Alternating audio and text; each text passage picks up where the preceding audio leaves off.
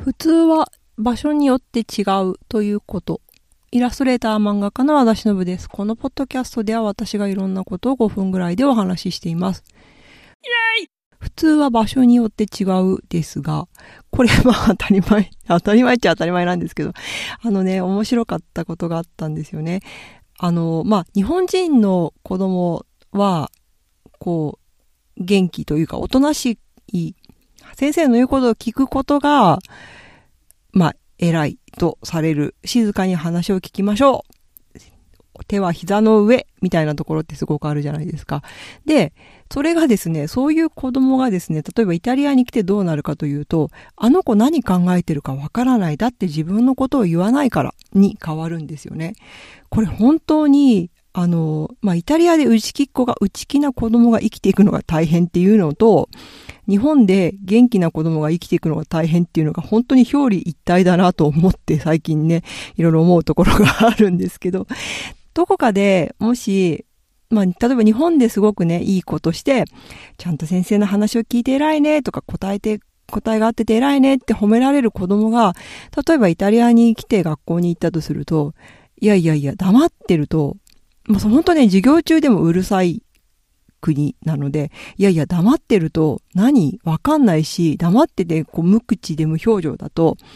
あなたのことがわからないから怖い。となってマイナス評価になるんですよね。でも逆にこれがイタリアの元気なわーわーわーわーっていつも喋ってる子供が、喋ったりとか歩いたりするような子供が日本に行くと、あの子、どうしてそんなに落ち着きがないの？先生の話を黙って聞けないの？口チャックではお膝でしょができないみたいになるので、まあ、ダメじゃないですか。そんな風に、その、場所によって普通とか良いってされることって全然違うんですよね。うん。なので、まあ、もう本当にね、これどっちがいいとかは全然言えなくて、まあ、どこで生きていくかと、その場所に自分が合ってるか合ってないか、みたいなことだとすごく思うんですよね。まあ、私の場合は、イタリアののいいところもあるし、日本のいいところもあるなっていう すごくこう、まあ、曖昧な言い方になってしまうんですけど、本当にそのね、自分に合う場所って、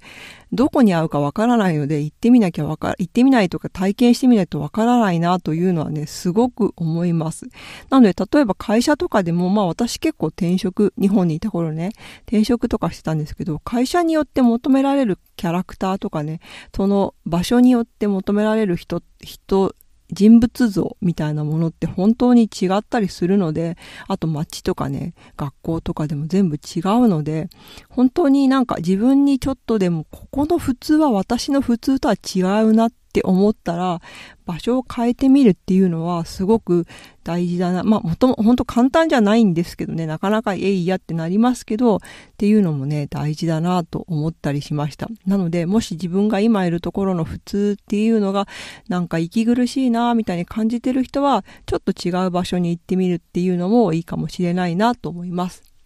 トークテーマ、感想をいつでも募集しています。宛先はしのぶ .it.gmail.com まで。ではまた。